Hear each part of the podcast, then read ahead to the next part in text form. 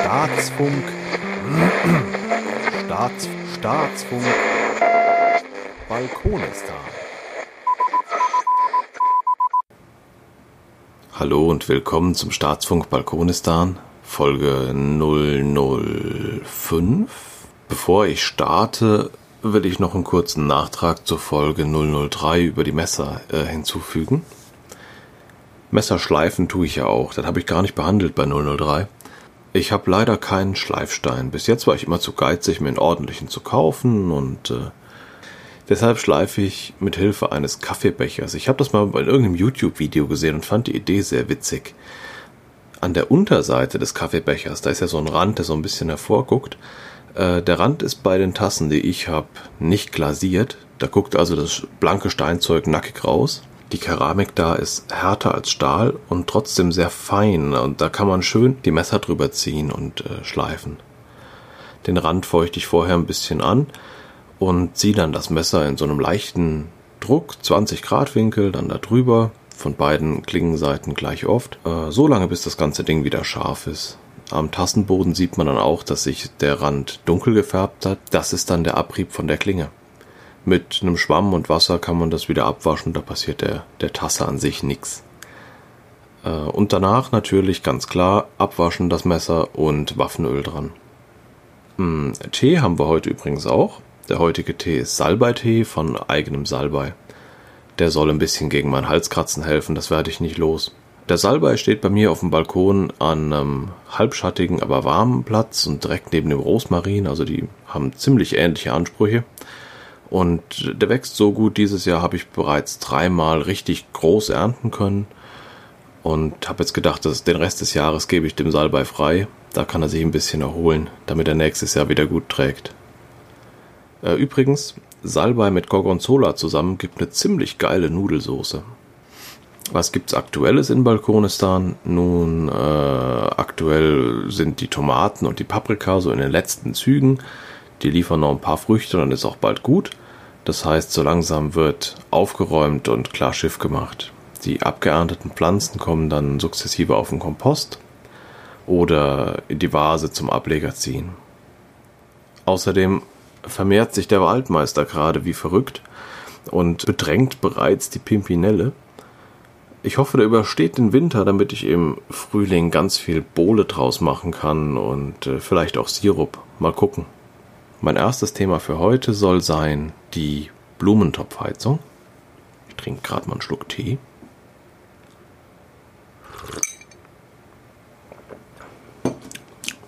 Hm.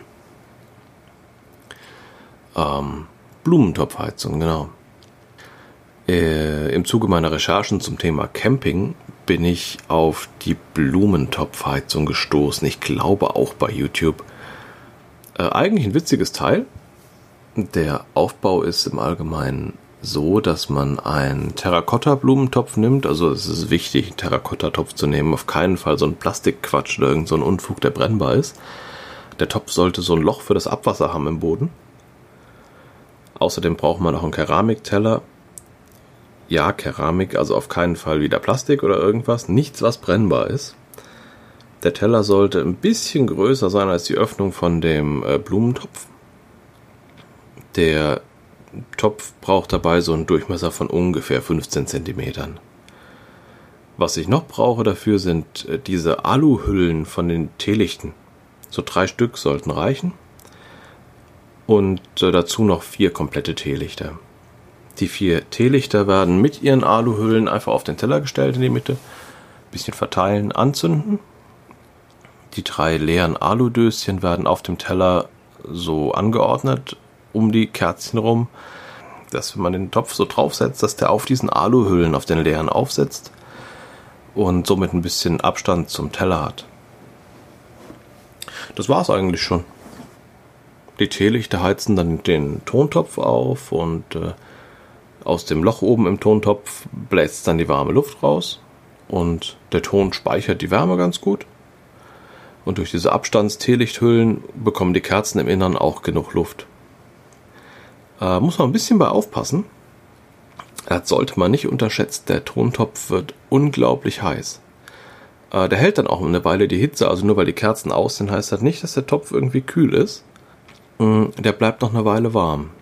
Den ganzen Aufbau kann man dann natürlich noch optimieren. Ich mag Dinge zu optimieren.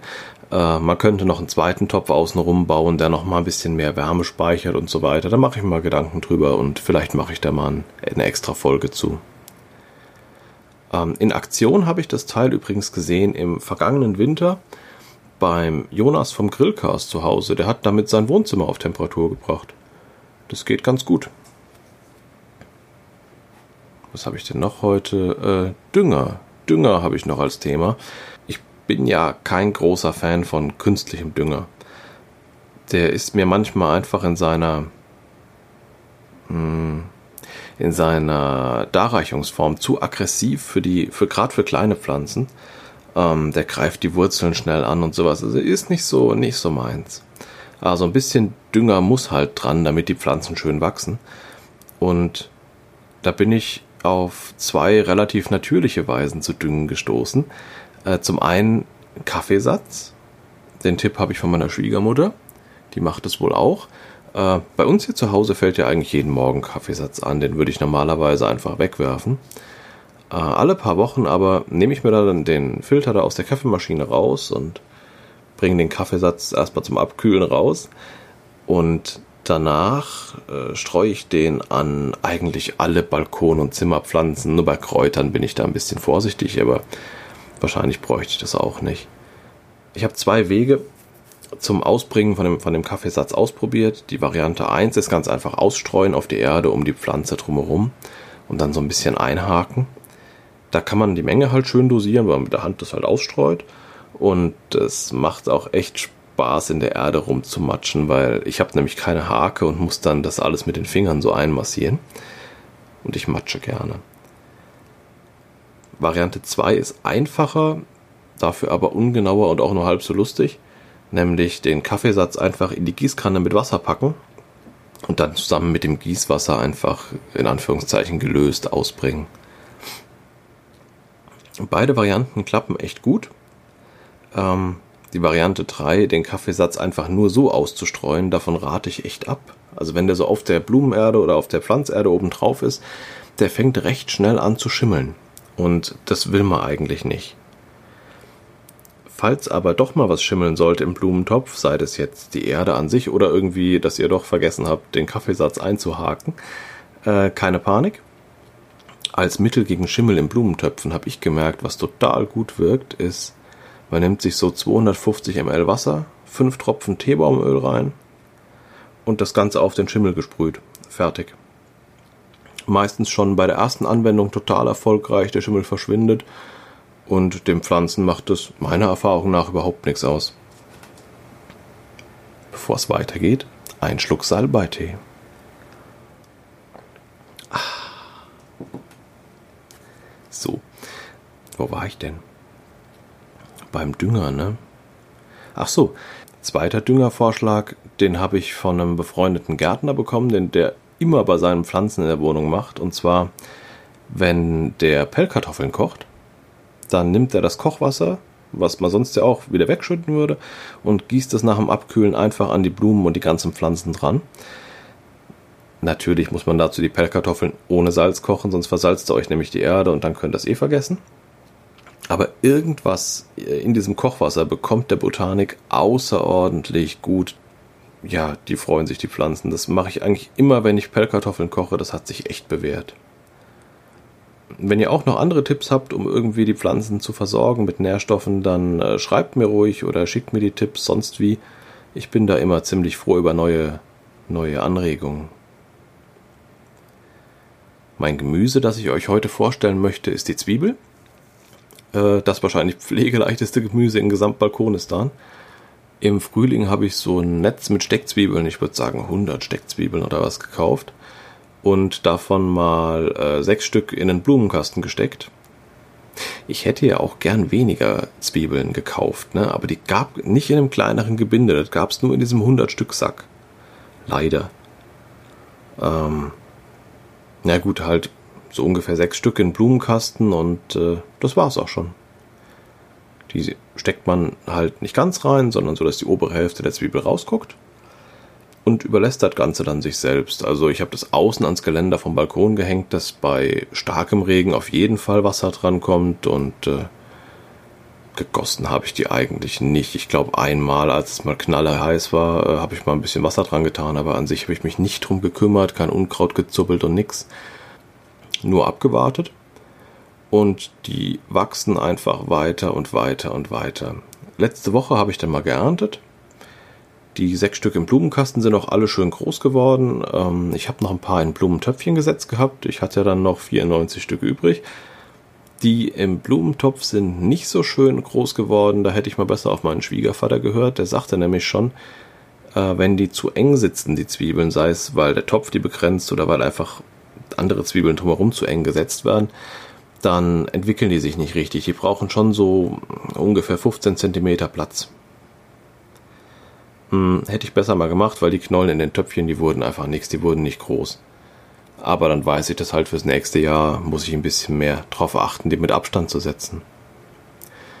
Hm, hab dann noch was festgestellt, noch so als Tipp nebenher, wenn man so eine Zwiebel hat und die blüht, dann schneidet man einfach den Stängel mit der Blüte ab und äh, die kann man total schön in eine Blumenvase zum Beispiel stellen, in die Küche, das ist eine hübsche Deko. Aber was viel cooler ist, diese Zwiebelblüte, die ist so ein bisschen wie eine Schnittlauchblüte. Also es sind ganz viele einzelne Blüten, die quasi eine große Blüte formen. Und diese Zwiebelblüten, die schmecken unglaublich gut. Die schmecken, ja, die schmecken nach Zwiebel, aber eben nicht nur so scharf und penetrant zwiebelig, sondern dezenter. Ein bisschen wie so eine Frühlingszwiebel, so eine Lauchzwiebel. Dadurch, dass die aber bei mir halt in einem schönen lila Ton blühten, sah das halt richtig gut aus. Man kann die so schön auseinanderzubbeln und über Salat oder, oder Käsebrot streuen. Das macht optisch echt was her. Also kann ich nur empfehlen. Die Zwiebelpflanze wuchs übrigens schön weiter und die habe ich mitgeerntet. Das hat ja quasi nichts ausgemacht, dass ihre Blüte weg war. Was habe ich denn noch? Hm. Ach so, eigentlich wollte ich ja heute über Whisky reden, aber irgendwie hat mich da die Muße verlassen. Vielleicht hole ich das im Winter dann mal nach, wenn es draußen zu kalt ist und draußen nichts mehr wächst, was ich irgendwie besprechen könnte und ich sowieso hier über die Zimmerpflanzen sprechen müsste. Ich glaube, das ist ein guter Zeitpunkt, um dann über Whisky zu reden. Kommen wir nun mal zur Technikecke. Ich hatte sehr viel Spaß mit WordPress-Plugins und zwar speziell mit meinem Statistik-Plugin. Äh, ihr habt das bestimmt vor ein paar Tagen schon auf Twitter gesehen gehabt, wenn ihr mir da folgt. Ich habe äh, mein Statistik-Plugin angeklickt und musste lachen, weil angeblich hätte ich an einem Tag über 800 Besucher auf meiner Seite gehabt. Das glaube ich nicht. Irgendwie, das kommt mir echt zu viel vor. Ähm, Im Gegensatz dazu hat nämlich Piwik nur 35 Besucher registriert. Und da ist ja schon ein bisschen eine Differenz zwischen. Ne? Ich weiß auch nicht genau, woran das liegt. Piwik registriert zwar scheinbar keine Zugriffe über den RSS-Feed, aber dass das so einen großen Unterschied machen soll? Hm. Habt ihr da eine gescheite Lösung für mich? Wie machten ihr das, wenn ihr podcastet mit euren Zugriffszahlen?